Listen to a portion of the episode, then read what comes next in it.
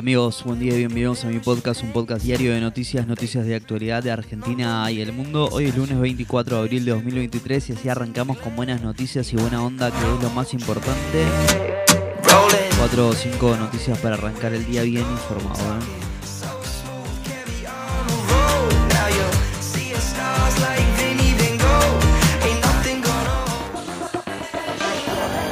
Alberto Fernández no va a ir por la reelección, la brecha cambiaria frena la liquidación del dólar, ojalá renegociación del acuerdo con el Fondo Monetario, estas y otras noticias importantes de las últimas horas. Arranquemos. ¿eh?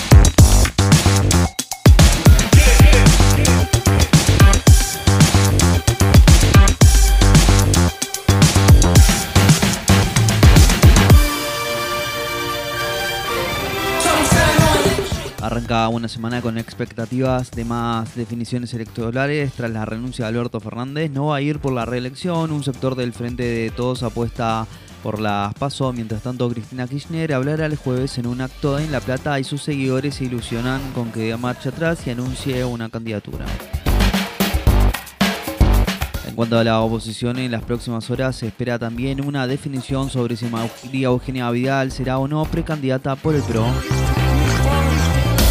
La brecha cambiaría frena la liquidación del dólar soja. El viernes el luz arroba 442 pesos, lo que desalienta a los productores de soja a liquidar la cosecha a 300 pesos. El tipo de cambio ofrecido por el gobierno, el oficial está a 225 pesos. ¿eh?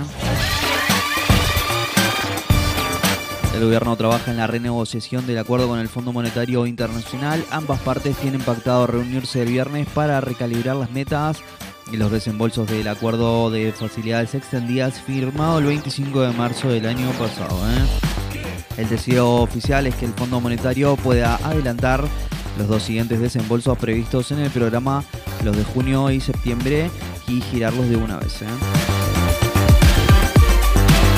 Mañana se reactiva la causa de vialidad. La defensa de Cristina Kirchner apelará el fallo, lo que la condena a seis años de prisión e inhabilitación perpetua para ejercer cargos públicos. También apelarán a los fiscales Diego Luciani y Sergio Mola, que intentarán que se adicione el delito de asociación ilícita. Papa Francisco dijo que quiere viajar a Argentina en el 2024. Más de mil ciudadanos de la Unión Europea ya fueron evacuados de Sudán tras una operación que comenzó el fin de semana. River venció a Independiente 2 a 0 y mantiene 6 puntos de ventaja con el escolta San Lorenzo. Boca rescató un empate 2 a 2 en el final ante Central de Rosario y Argentina se despidió del sudamericano sub-17 con una derrota ante Brasil, la selección de todas maneras ya estaba clasificada para el Mundial de la categoría. ¿eh?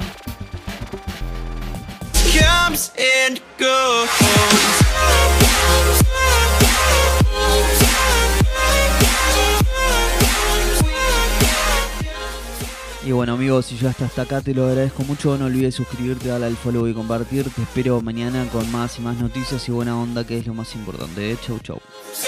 go.